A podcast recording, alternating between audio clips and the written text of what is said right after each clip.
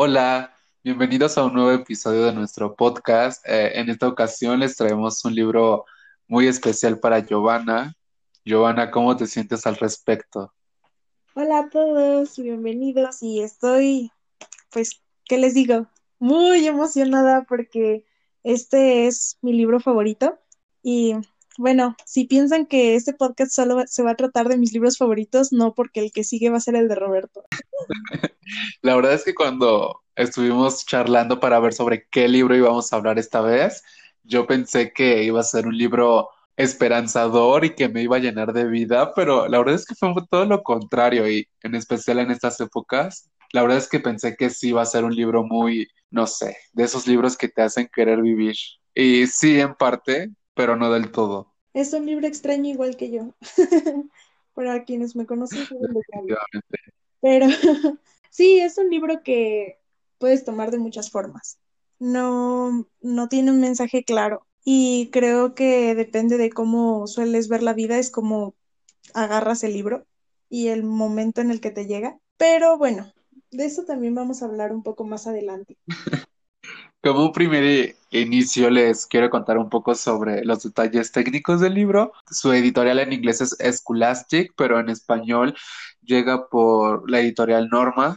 Se publica el 8 de agosto del 2000. Su autor es Jerry Spinelli, es norteamericano. Es un señor ya bastante grande, la verdad. Pero la verdad es que yo creo que es bastante simpático. Estuve buscando mucho sobre su biografía y él se describe a sí mismo como un escritor empedernido, eh, estudió literatura inglesa claramente, pero cuenta una de su vida y es que él tenía clarísimo desde pequeño que quería ser un vaquero, un vaquero como tal, imagínense. Afortunadamente, con el tiempo, él cuenta que se dio cuenta que lo suyo era la escritura. De hecho, él dice que todos sus libros tienen una parte de su niñez, porque eh, en sus inicios él se dedicó a escribir libros para adultos, pero lo rechazaron todas las editoriales habidas y por haber, hasta que probó suerte con la literatura juvenil y fue su parteaguas en su carrera. A partir de ese momento no ha dejado de publicar, tiene 25 libros y, sigue. Es un señor muy feliz que le encantan las cosas extrañas y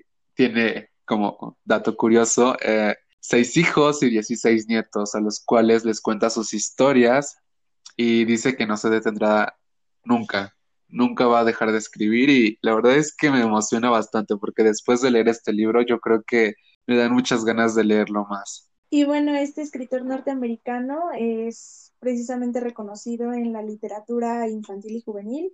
Ganó el premio Newbery Award. Em, es conocido por sus tres libros Maniac Magi, Stargill y Grinder. Y bueno, Stargirl, que es del que hablaremos en esta ocasión, tiene una secuela que se llama Love's Stargirl. Y bueno, si les gusta esto, vayan a comentarnos si quieren que hagamos una segunda parte hablando del segundo libro, que por cierto ni Roberto ni yo hemos leído, pero estamos dispuestos a leerlo. De hecho, sí, este, este libro como tal es yo creo que el más famoso del escritor, bueno, el, es que este libro se considera como tal literatura infantil, entonces es su libro infantil más popular. De hecho, no sabía yo y es muy común que te lo dejen leer en las escuelas. Me sorprendió bastante porque yo no sabía de nada de, este libro. Es, entré en el blanco y pues tiene miles de premios. Tan solo este libro, o sea, de verdad que no tienen idea de todos los premios que tiene. Sí, de hecho, les, les voy a contar mi anécdota. Este libro llegó a mí de de estas tiendas de viejo donde venden libros en 10 pesos usados. y pues sí, este me llegó de Editorial Norma, de una serie que se llama Zona Libre, que precisamente son libros escolares. Y lo leí cuando tenía como 11 años y desde ahí pues aquí, aquí sigue conmigo, en mi corazoncito. Eso pasa con los libros. Yo creo que todos tenemos ese libro favorito que por más que pase el tiempo no lo vamos a dejar de querer. Y la verdad me siento muy agradecido de que me recomendaras este libro porque no tienen una idea de... Este libro está conmigo desde hace como un año que me lo prestó Giovanna y, y por fin lo leí después de tanto tiempo. Y estoy complacido de informarles que que sí es uno de mis libros favoritos de este año. La verdad es que no pude parar de leerlo y espero que a ustedes les pase lo mismo. Y bueno, después de una bofetada virtual a Roberto por haberse tardado tanto en leer este libro, eh, ahora sí les, les vamos a hablar un poquito más sobre él.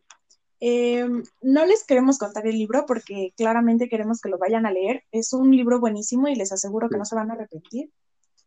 Eh, bueno, la historia ronda alrededor de una niña que se llama Stargirl, pero eh, bueno, yo en, en, mi edición se llama Estrellita, entonces para mí esta niña se llama Estrellita, para Roberto se llama Stargirl, pero de eso también vamos a hablar más adelante.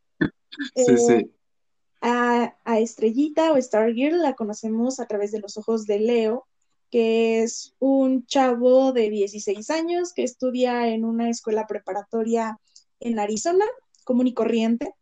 Y bueno, nos damos cuenta de que es una escuela donde realmente no pasa nada interesante, los alumnos son comunes y corrientes, eh, hay un equipo de fútbol que ni siquiera gana, o sea, ni siquiera son buenos. Este, la chica popular, pues solo es popular y ya, pero tampoco hace nada extraordinario. El chico guapo, pues igual ahí está, pero pues tampoco es como que algo que nos llame mucho la atención. Y lo que nos llama la atención en este libro es precisamente Stargirl, que lo único de raro que tiene es ser una niña, no sé, ¿cómo la definirías tú, Roberto? ¿Como extremadamente buena? es que al inicio yo dije, ¿qué estoy leyendo? Esto está rarísimo, no entiendo qué está pasando, ¿qué, qué es esto? Conforme avancé en la lectura, la verdad es que sí sentí que ella era demasiado buena, pero demasiado buena, extremadamente buena. es que es buena en un grado que creerlo. Definitivamente. Y bueno, básicamente de esto trata el libro. Creo que lo único que les puedo adelantar es que nuestro narrador Leo se enamora de ella y luego muchas cosas interesantes en torno a eso, pero no se las voy a contar. De hecho, yo encontré una sinopsis que, que va, pero mira, o sea, no revela nada de la trama y te deja, mira, se las leo en este segundo, dice, ella era evasiva, ella era hoy, ella era mañana, ella era el aroma más sutil de las flores de cactus, la sombra más leve de un búho, no sabíamos qué pensar de ella. En nuestras mentes tratábamos de clavarla en un cartón con un alfiler, como una mariposa, pero el alfiler, pero el alfiler solo la atravesaba y ella salía volando. Sí, de hecho esa es una de las citas que más me gusta del libro.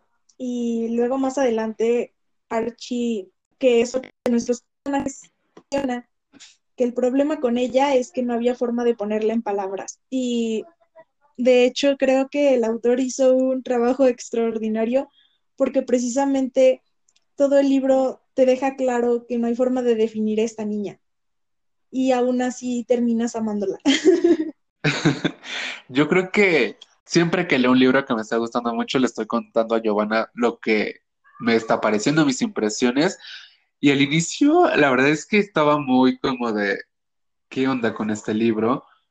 Conforme avancé, descubrí el por qué me estaba gustando tanto.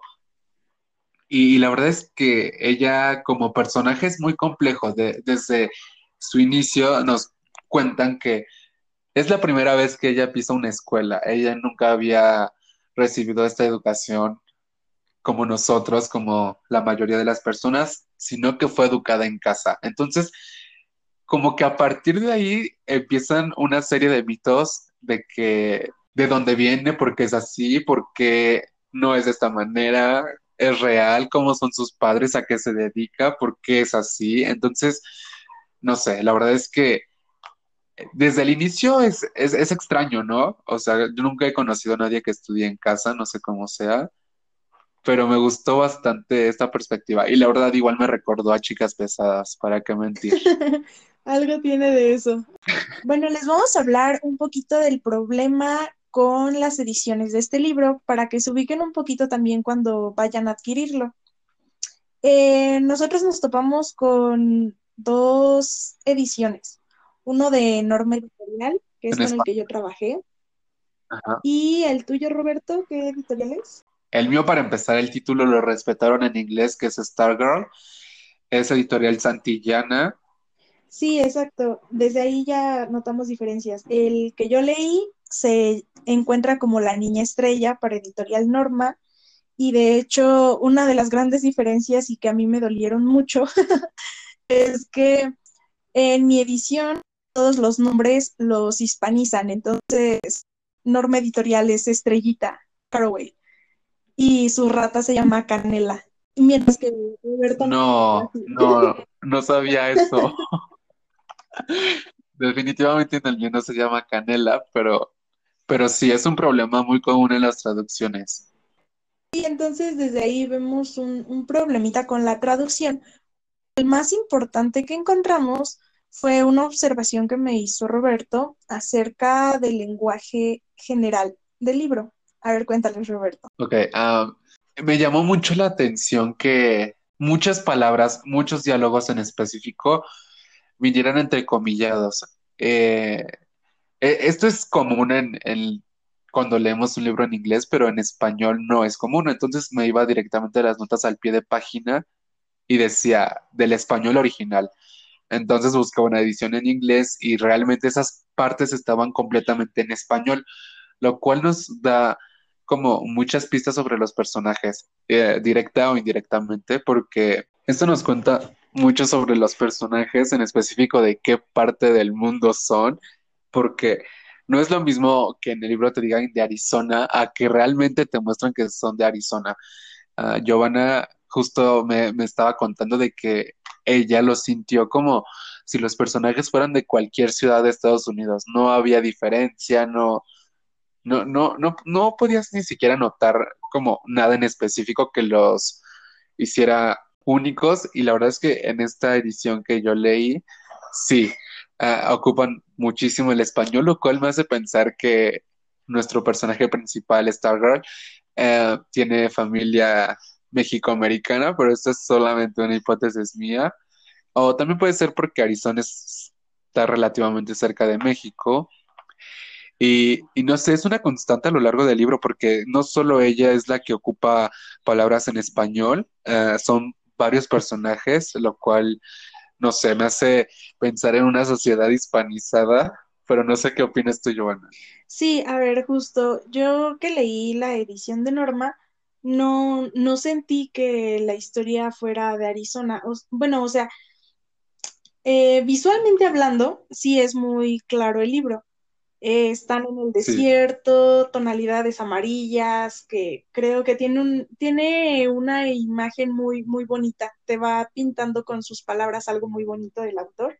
Pero si nos vamos culturalmente hablando, no siento una diferencia respecto a otros estados de Estados Unidos, au- aunque bueno, también yo no soy gringa, ¿verdad? Entonces, tampoco puedo opinar mucho al respecto pero no sentí que hubiera una diferencia, sino como que, no sé, como cualquier película juvenil y, y ya, fue lo único que yo sentí. Solo te da una pista ya casi al final del libro que sale Stargirl en el baile de Locotillo, que sale con un sí, vestido amarillo muy bonito y la describen como algo regio, así le ponen, era algo regio. Y, y también bailan un, un baile que es el baile del conejo, que ya investigándolo resulta que es un baile tradicional de Baja California Sur, o sea, México. Y creo que son las únicas pistas que la editorial Norma conserva para explicarte un poquito esta cosa cultural que hay ahí, porque justo el baile del conejo todos en la escuela se lo sabían y todos en ese baile salen a bailarlo y se lo saben bien. Entonces creo que es la única pista que deja por ahí Editorial Norma en comparación de Santillana, que bueno, al parecer sí te deja como muy claras estas palabras hispanas que utilizan. Y no Sí, leímos de, una edición en inglés, pero me imagino que si leemos una edición en inglés nos quedaría todavía muchísimo más claro, obviamente. Sí, la verdad es que se me hace muy bonito como que tengamos esta perspectiva porque, no sé, al menos yo lo sentí como más familiar, como que ocuparon palabras en español, me hizo sentir bien. Esto es un todo un rollo sobre traducción y, y bueno, si les gusta, un, un día les podemos hablar exclusivamente de teoría de la traducción, que es muy interesante, por cierto. Pero bueno, este es un buen ejemplo de que una mala traducción o una, pues sí, una subjetividad en la traducción te puede traer un mensaje totalmente diferente, que bueno, afortunadamente en este caso no afecta el mensaje del libro, pero en otros libros como Orlando, que es algo que queremos hablar otro día, pero si vamos a hablar de eso, pues sí tiene consecuencias catastróficas pero se los hablaremos en otro episodio. Espérenlo también. Ahora, ah, dejando a un lado la traducción y sus problemas, ah, cuéntame, cuéntame cuáles fueron tus personajes favoritos y cuáles de plano no, porque yo lo tengo, mira, clarísimo. Pues obviamente mi personaje favorito es Estrellita, porque pues es como todo lo humano que un humano podría llegar a ser. y el que menos me gusta, pues es que no sé, mira, lo más obvio sería decir que, no sé, Hillary la odia. la verdad es que Hillary no es que no me guste, o sea, me da como lástima la chica. Solo es como envidiosa y ya. Y es que realmente el libro no desarrolla mucho los otros personajes. Literalmente todo el libro solo es Leo y Estrellita y Archie, porque no sabemos mucho de los otros personajes y pues mi relación con Leo es una relación de amor-odio porque amo su forma de ver Estrellita, pero lo odio por lo que le hizo y no les voy a dar más pistas acerca de esto porque me enojo. Definitivamente mi personaje favorito también es Stargirl, aunque al principio, o sea, de verdad no lo superó, sí fue como la cosa más extraña que hubiera leído nunca, pero me gustó porque es tan bondadosa y tan noble que no le importa nada lo demás, no le importa lo que piensen las personas de ella, y no es que no le importe, porque la verdad es que ni siquiera se da cuenta de lo que está pasando. Yo creo que, no sé, se, me ganó por completo. Y curiosamente, como tú dices, es el, eh, solamente se desarrollan dos personajes con profundidad. Y eh, es interesante que todo lo conozcamos a través de los ojos de Leo, porque, bueno, es un narrador intradiegético, pero además no sé, siento que es muy, muy humano lo que él cuenta, muy real. No siento que esté exagerando ni, ni mucho menos.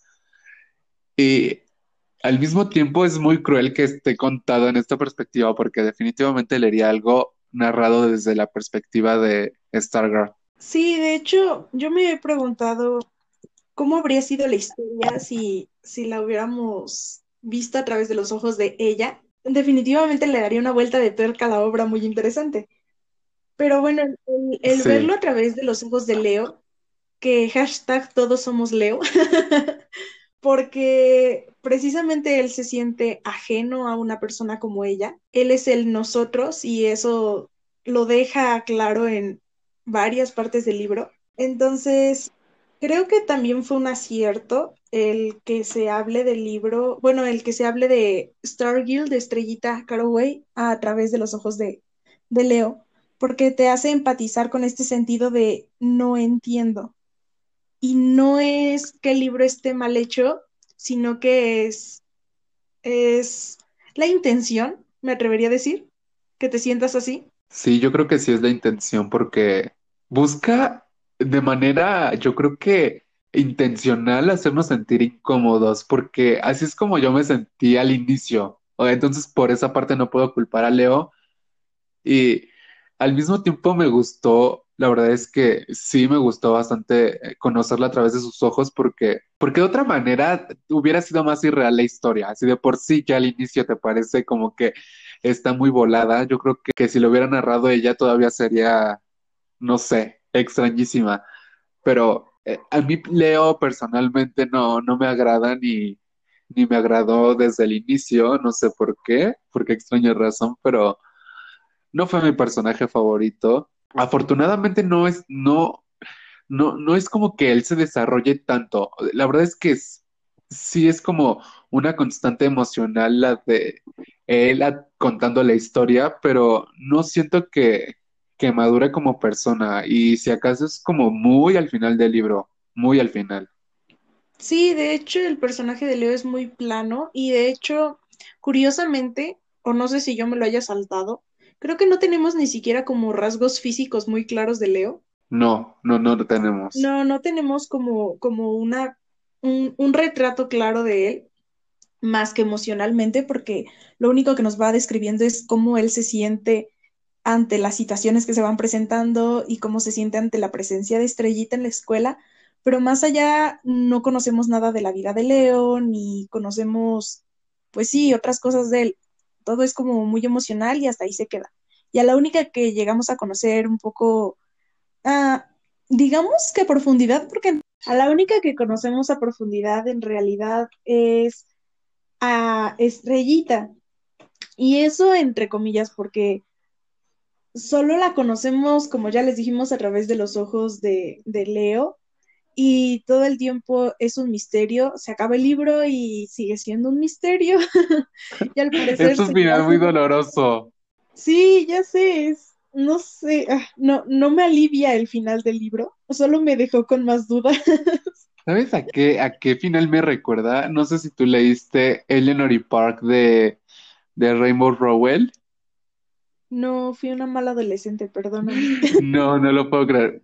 E- Es que en general este libro me recordó a esos libros, a ese tipo de libros de, de, no sé, lo leía y conforme pasaban las páginas yo decía, o sea, yo esto, o sea, me hubiera vuelto loco en el 2014 cuando estaba obsesionado con John Green.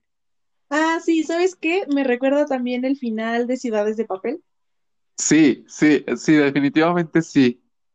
Sí, exacto, y no les vamos a dar más pistas a todos aquellos que nos están escuchando, Pero, pero pero tienen una idea de lo que van si se meten con este libro. Sí, exactamente, justo, o sea, sí, definitivamente es de esos tipos de libros de, de John Green. O sea, si ustedes sufrieron con John Green, no creo que sufran tanto con este, pero, pero sí sufren. Es que, a ver, John Green es un poquito más melodramático. Sí, justamente me recuerda a esos libros como El Principito que, que son infantiles, pero que no lo son al mismo tiempo. La verdad es que el mensaje que te quiere dar es bastante claro, bueno, al menos a mí me lo parece, pero no sé si sea tan, tan obvio para un niño cuando lo está leyendo. No sé qué, qué pasará en la cabeza de un niño cuando lea esto, este tipo de, de historias. Y, y no sé, siento que es, eh, justo al inicio tú me dijiste como depende la perspectiva y cómo te sientas cuando estás leyendo este libro, es como te pega. Y la verdad es que sí, porque lo que yo sentí ahorita probablemente si lo leo en un año no voy a sentir lo mismo y, y siento que eso es lo bonito de los libros infantiles en específico. Sí, de hecho, sí, es, es lo que, de hecho creo que es por eso que este libro no, no le he perdido el gusto a pesar de que lo leí muy chica, porque yo lo recuerdo de cuando lo leí a los 11, 12, 13 años, eh, me emocionaba mucho con el personaje de Leo. Y era así como, oh, ¡Ay, no! Exacto, pero creo que era muy joven como para darme cuenta de lo cruel que te narra después de medio libro. Sí. Y ahora que lo leo a mis 19, casi 20 años, me doy cuenta de que Leo no es un chavo precisamente del que me gustaría enamorarme. Sí. Yo siento que, que lo pude notar y, estuvo clarísimo, pero no fue tanto el, el personaje de Leo como tal, sino que me, me gustó como su personalidad, porque eh, como dijimos, es de los pocos que, que se logran desarrollar un poco y, tiene un gusto muy peculiar que son las corbatas de puercoespines y eso se, me hizo muy divertido, se me hizo muy gracioso, dije, no sé, eh, eh, es muy raro, pero creo que todos tenemos como, como esta, este gusto extraño, no sé, en tu caso que sea. Sí, yo probablemente tenga una obsesión con eh, ediciones distintas de Crepúsculo, pero no le digan a nadie. No te preocupes, no sale de aquí. Pero sí, eh, de hecho, ojo, también, eh, generalmente los libros caen en el cliché de que sus personajes principales son personas extrañas o personas raras, pero es que es tal el grado de la rareza de los personajes en este libro que me niego a decir que es un cliché. No es un cliché este libro. es algo extraño, realmente extraño. o probablemente es un cliché muy bien llevado a cabo, porque los clichés normalmente te cansan y sí, como tú dices, eh, estos libros juveniles se caracterizan por tener un personaje distinto a los demás, que es único, pero este caso sí es totalmente distinto y, y sí me atrevo a pensar que, que, que se trata de, no sé, de una excepción bastante grande. John Green sí es más de hecho, eh, sí profundiza más en los personajes y este libro en específico sí siento que es un poco más infantil. Es la única diferencia que puedo notar, pero es muy parecido. Sí, y es que, bueno, Jerry Spinelli se lo toca de una manera muy suave. Sí suaviza un poquito los temas, pero tiene un, un trasfondo que sí te puede volar la mente y de eso también les vamos a hablar ahorita, sobre hasta lo filosófico de este libro, porque, sí.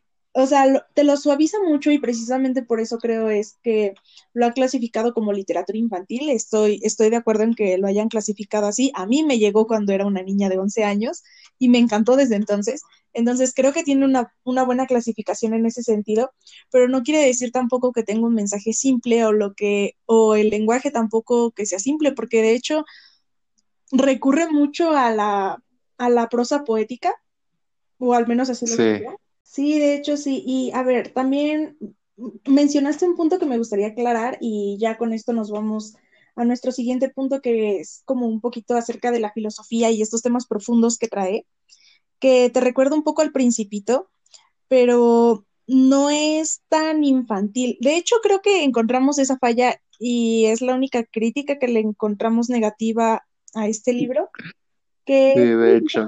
que cuando estás leyéndolo, sientes que sus personajes tienen como 12, 13 años, que están como en lo que aquí en México es la escuela secundaria, pero luego llega una parte del libro en la que te menciona que Leo tiene 16 años porque el chico maneja una, y dos, literalmente te dice, tiene 16 años, y luego menciona que incluso Estrellita, bueno, no es más grande, pero sí va como unos grados adelante, y suponen que porque era muy inteligente y porque estuvo educada en casa y que por eso iba más adelante. Pero sí, entonces luego de repente te cae como balde de agua fría saber que los personajes que tú pensaste que tenían como 12 años en realidad son prepatorianos y y aún así siguen siendo muy inocentes, de alguna forma. Sí, fue justo lo que, lo que más me molestó del libro, porque al inicio yo dije, ok, esta es una historia de, de secundaria, ¿no? De primero de secundaria, diríamos, donde pues todavía no eres muy consciente y, y puedes incluso ser hiriente, pero ya conforme avancé el libro, que justo mencionan esto de la edad, que que eh, para aclarar, nunca se menciona la edad de Stargirl, entonces nosotros pensamos que es de la misma edad de Leo, pero justo al decir que va unos grados más adelante, puede ser que o, tiene su misma edad o realmente es más grande, y si es más grande tendría unos 18 años. Entonces, sí se me hace muy inmaduro uh, pensar en personajes de 16 a 18 años siendo, no sé, eh, este tipo de personas tontas. Eh, es, supera, o sea, es que de verdad supera la, lo que uno puede creer que llegan a ser. Sí, y es que, bueno, yo me quedé reflexionando un poco después de que justo nosotros dos habíamos discutido esta parte de que, pues, es demasiado inocente y no sé si es porque quisieron como darle precisamente esta visión inocente de la propia estrellita, pero no, o sea, no, no me termina de encajar, porque al verlo a partir de los ojos de Leo tendríamos que ver una visión un poco más de adolescente de los, a los 16 años. Sí, o sea, un adolescente de 16 años quiere besar, no quiere, o sea, no quiere hacer lo que hace Leo, en pocas palabras. Sí, exacto. Eh, o no sé si a lo mejor ya nos mal acostumbraron otros libros juveniles y esperamos cosas más fuertes a los 16 años. Sí, pero, es que este no, nos falló. Ah, no sé, creo que yo colecciono cosas viejas. O sea, es que se agarran las manos. Yo ahí estaba temblando de emoción. es que es muy tierno, es, es un amor muy tierno. Sí, la verdad es que Eh, en ese aspecto sí me gustó bastante porque creo que lleva muy bien a, a cabo su, su cometido desde el inicio, ¿no? De que, que se supone que son mayores, nunca, nunca te habla realmente como de, de lo que, y, y me gustó bastante, a, excepción de cuando descubrí que en realidad sí tienen 18 años y que realmente se comportan así, dije, no lo puedo creer, pero, pero fuera de eso, la verdad es que, que sí, que sí, sí me, me, llegó bastante el libro. Y bueno, de los temas profundos que habla este libro y que nosotros identificamos fue que no hay una distinción clara y de hecho el libro mismo lo discute entre el bien y el mal y la aceptación social, que te podría pasar desapercibido, a mí me pasó desapercibido por muchos años, Normalmente pensaríamos que es un adolescente, pero lo discuten muy claramente. ¿A qué nos referimos con esto? Estrellita no se daba cuenta de que nadie la quería y realmente todo el mundo la rechazaba. Ah, eh, el libro mismo lo aclara que le aplicaron la ley del hielo masivamente y solo había una niña en toda la escuela que le hablaba. Y mientras tanto, Leo está incómodo con esta situación porque él siente que para que algo sea bueno tiene que ser aceptado, mientras que para ella, si algo es bueno, la tiene que hacer feliz. sí, justamente eh, eh, investigando, porque claramente hicimos una investigación, ah, Aristóteles dice que la eudamonía designa el mayor bienestar humano. Para Aristóteles esto significa la felicidad. Entonces, para Estrellita, su mayor felicidad es hacer feliz al mundo, porque realmente se esfuerza en que los demás la pasen bien y, y siempre tiene algo para todos, para todos. Sin embargo, esto es distinto para cada persona y entendemos que para Leo, de hecho, él lo dice claramente, eh, su felicidad es la aceptación de los demás y está en este conflicto entre querer a esta niña como realmente es y querer la aceptación de los demás. Eh, todo el tiempo se está debatiendo en esto porque sabe que la ama y que la quiere tal como es, pero al mismo tiempo quiere que sea como las demás, porque al ser como las demás, ah, esto crearía como una aceptación general y, y lo cual es bien extraño porque desde el inicio del libro eh, es bien, es bien recibida. De hecho, la empiezan a imitar, todo el mundo se empieza a vestir como ella, empiezan a traer las mismas cosas que ella, pero esto dura bastante poco. Sí, luego ya totalmente la rechazan, pero no les queremos dar tantos spoilers, aunque a veces son inevitables. sí, Pero sí, precisamente todo el libro hay una discusión y a mí, pues sí me hizo cuestionarme muchas cosas porque sí te hace pensar en qué es, a través de qué es que diriges tus actos. ¿Buscas aceptación social o buscas sentirte bien contigo mismo? Porque claramente Estrellita hacía cosas buenas por los demás sin esperar nada a cambio y no esperaba aceptación social y de hecho ni siquiera le importaba lo que pensaran y para ella su mundo se reducía a Leo, a sus papás y a Archie, que eran las personas más cercanas y era lo que le importaba y solo su, su opinión importaba hasta que, bueno, se le mete esta idea de que sí hay que llamar la atención y sí, hay que, sí tiene que haber aceptación social. Y bueno, de hecho, gracias a un, un amigo mío, por cierto, saludos y gracias por ayudarme, nos gracias. acercamos a, una- a un autor que, que se llama Dussel y precisamente habla de que ah, para que algo sea bueno tendría que ser socialmente aceptado, pero luego en un nivel más inferior también tendríamos que considerar de que aparte de que sea socialmente aceptado, te haga sentir bien a ti mismo. Y creo que es justamente de esto lo que trata de discutir el libro en ciertas partes específicamente, que bueno, cuando lo lean las, las van a identificar de una forma muy fácil. Y espero que no entren en crisis como yo, porque ya llevo una semana así auxilio. Sí, yo creo que eh, los temas filosóficos los toca y, y- y nos puede confundir porque eh, claramente este problema entre el bien y el mal, el, el saber qué hacer y el qué no hacer, es el, el problema principal, pero nos podemos confundir. Sí, nos podemos confundir muy fácilmente porque tenemos un personaje que se llama Archie, que es antropólogo, y, y él Es que él realmente cumple el papel del filósofo. Él está todo el tiempo dando consejos, dando todo esto, y, parece que el problema se puede reducir a, a, lo que una persona piensa, pero en realidad es que este problema es muy grande, eh, es toda una, un grupo, es toda una escuela la que no acepta lo distinto a ellos y, y siento que el libro va más por ahí que, que solamente eh, lo que opine Leo. Sí, de hecho me encanta porque Estrellita le tira a Leo sus argumentos con un simple por qué, por qué, por qué, como niña chiquita. Y creo que, o sea, no, no nada más le tira los argumentos a Leo, sino a uno como lector, porque sabemos que lo que Leo dice tiene lógica, pero no tenemos idea de por qué. Como lo dice él, es como un instinto de supervivencia, pero no tenemos bases concretas de por qué. Y Estrellita viene a desestabilizar no nada más a Leo, sino también a todos quienes la conocimos a través de Leo.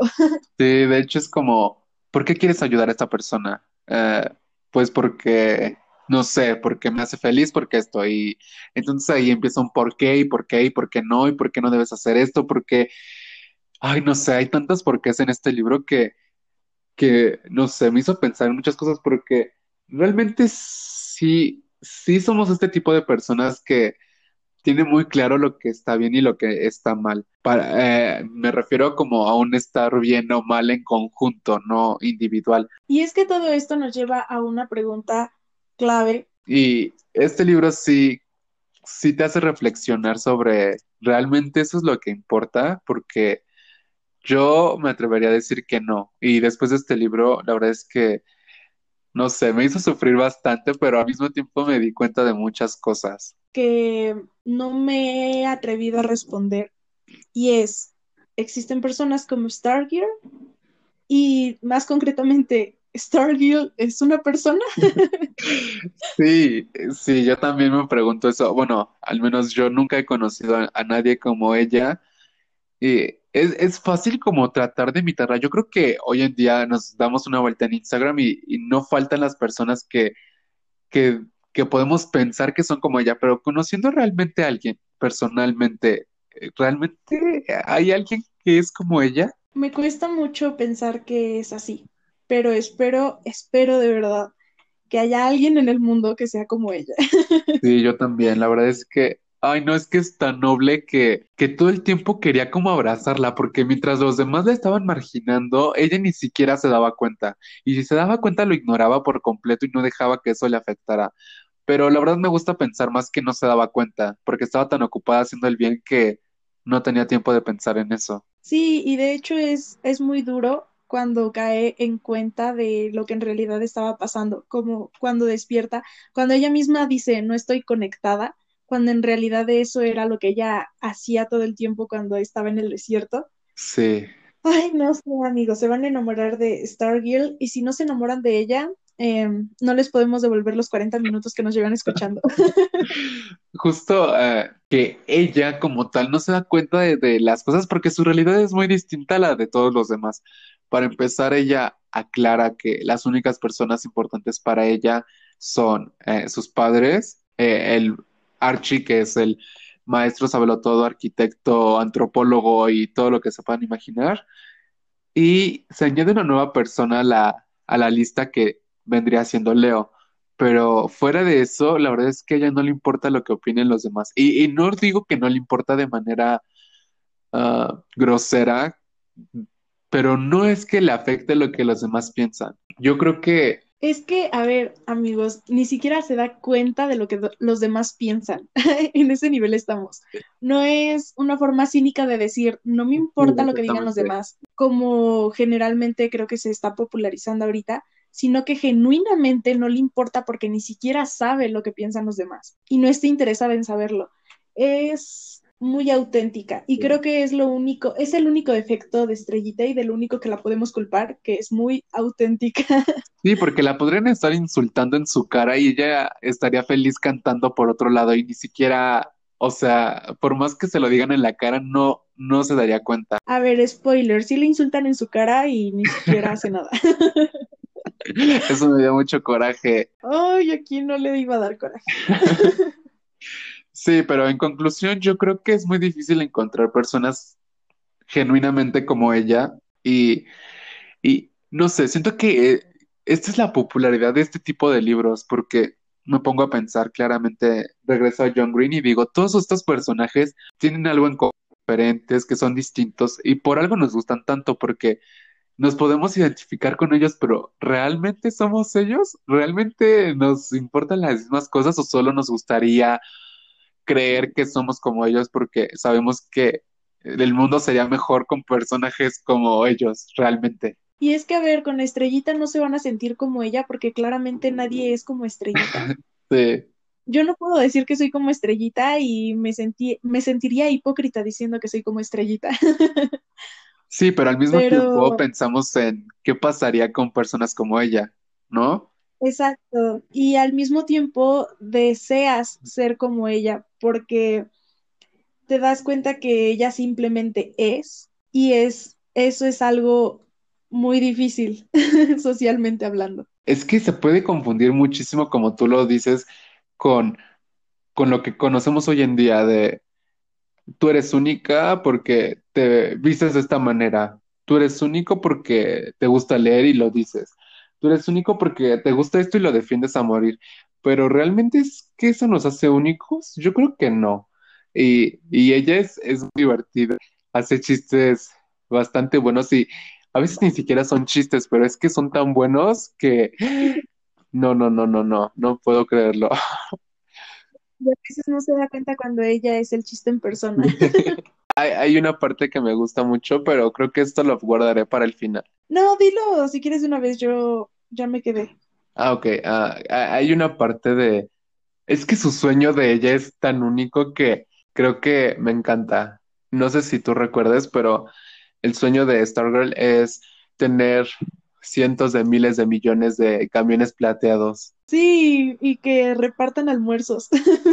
Pero no almuerzos así a cualquier persona. Claramente a las personas trabajadoras que no tienen dinero para comprar comida. O sea, es que yo estaba de que no, no, no, no, no. Y es que es, es súper bonito porque es esta parte como de que todas las personas siempre soñamos en grande y pensamos que vamos a ser felices teniendo fama, reconocimiento, aceptación social, precisamente. Y ella lo único que quiere hacer es hacer felices a las personas que necesitan un detalle bonito en un día pesado. Sí, Y creo que eso sí te deja pensando mucho y te deja incluso cuestionándote tus propias metas y pensando hasta qué punto en serio las quieres y hasta qué punto en realidad estás buscando aceptación social.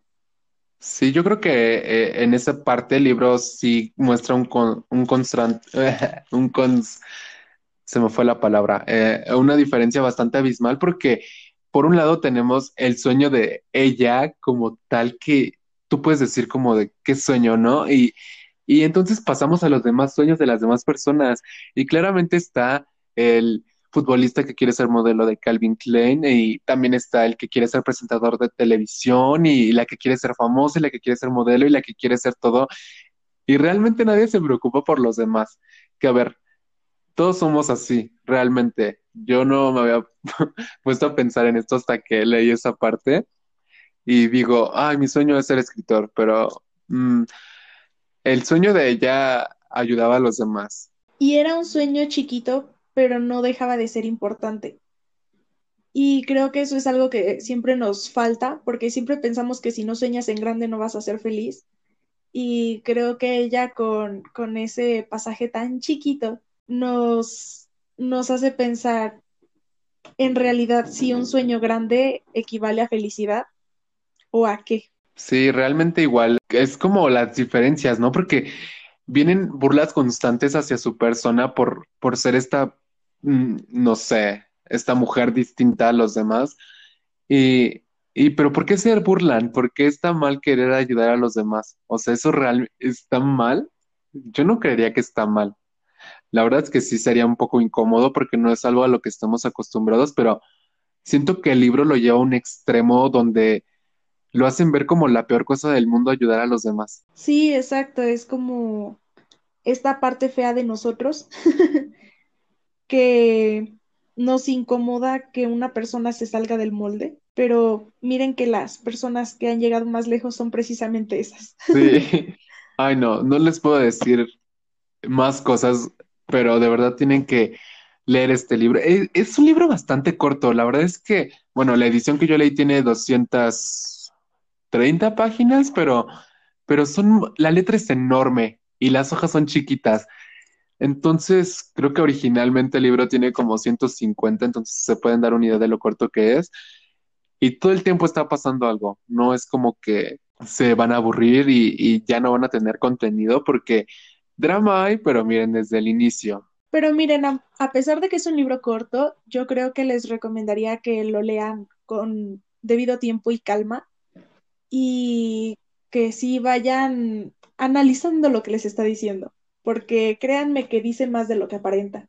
Sí, definitivamente es de esos libros que se pueden saborear, que anhelas tú que Exacto. sean más largos. Es como un platillo gourmet, de sí. esos que te podrías comer en cinco minutos, pero decides este, usar una hora completa. Además, o sea, podemos hablar de la portada porque no sé la portada que tenga Giovanna de, no sé cómo es la edición norma, pero al menos la que me dejaste de, de Santillán es, pero preciosísima. O sea, súper, no sé, yo lo leo y digo, lo veo y digo, no puedo creerlo. O sea, es, es que es literal un, un, un dibujito de palitos y, y una estrella. Y, y no se revela mucho y a la vez nada, ¿no? Es la, no sé, es, siento que esta portada fue perfecta para la historia. Sí, de hecho me gusta más esa portada. La de Editorial Norma, la verdad, está como muy insípida. Es como, no sé, como un destello de una estrella ahí extraño. Y ya.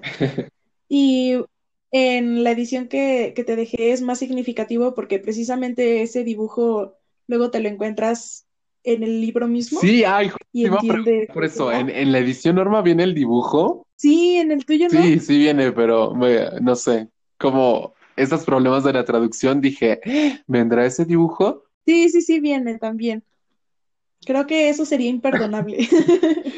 sí, la verdad es que, no sé, si quieres decir algo más, algo que te haya realmente fascinado. Bueno, todo, ¿no? Porque es tu libro favorito, claramente, pero ¿qué parte es la que tú dices, esto es oro puro? Pues, a ver, ¿cómo les explico? Que creo que ha sido uno de los libros que más me ha tocado en todas las fibras sensibles de mi ser.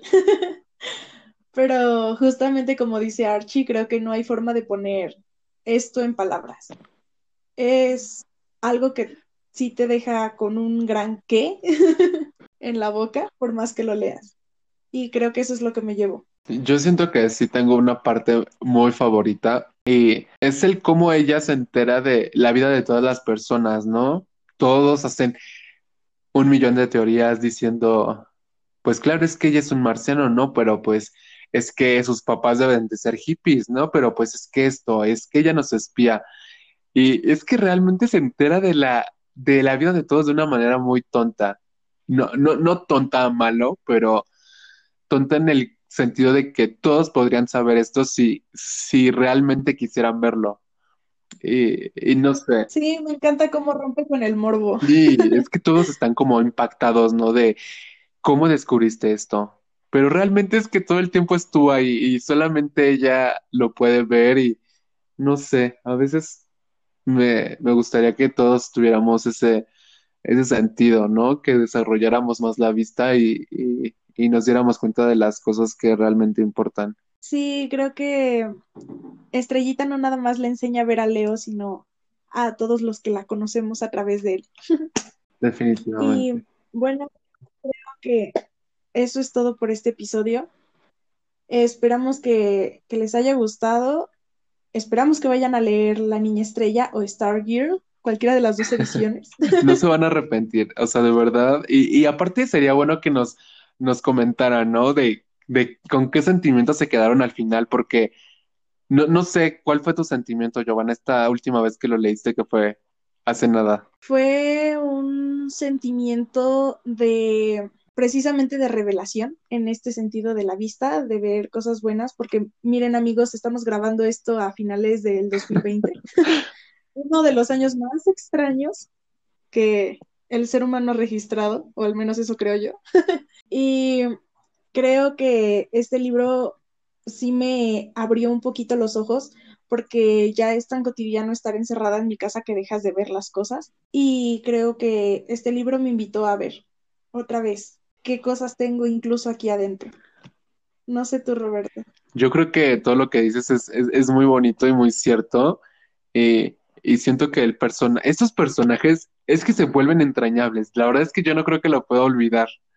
Eh, y para ser únicos no tenemos que, que, que vestirnos diferente ni, ni que nos guste lo que a todos les gusta. Realmente es que son cosas muy pequeñas las que hacen la diferencia. A, a mí el libro la verdad es que me rompió el corazón. No sé por qué todo el tiempo tuve este sentimiento de odio hacia Leo y, y ni siquiera al final pude como sanar, diría algo así.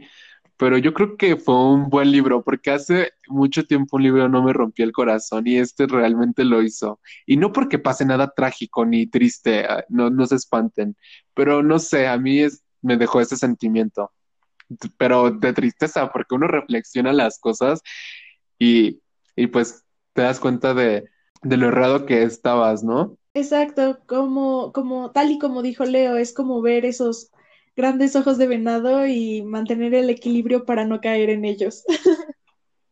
Lo evidente está enfrente de nosotros, pero mira, no lo vemos. Sí, nosotros a ir resistiéndonos. Bueno, por si no había quedado claro, les recomendamos, pero muchísimo este libro, de verdad. Gracias por la recomendación, Giovanna, porque yo es que ni siquiera había oído hablar de este libro. No sé cómo es que, que no es un libro tan popular. Y, y me, me atrevería a decir que no es popular ahora, me imagino que lo fue antes, pero es que este libro debe de ser atemporal, porque ni siquiera es como que, que tenga algo muy, no sé, ay, ni siquiera puedo explicar lo que siento con este libro.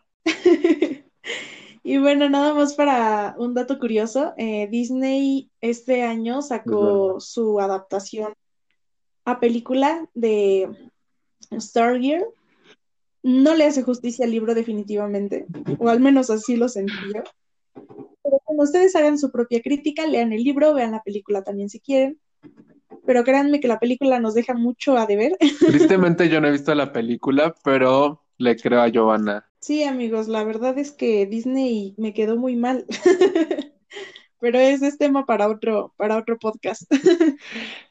Y bueno, la verdad es que esto fue todo. Esperemos que les haya gustado escucharnos hablar. La verdad me gustaría preguntarles si, si quieren una sección con spoilers, porque a veces siento que hablamos mucho, pero no de nada en concreto.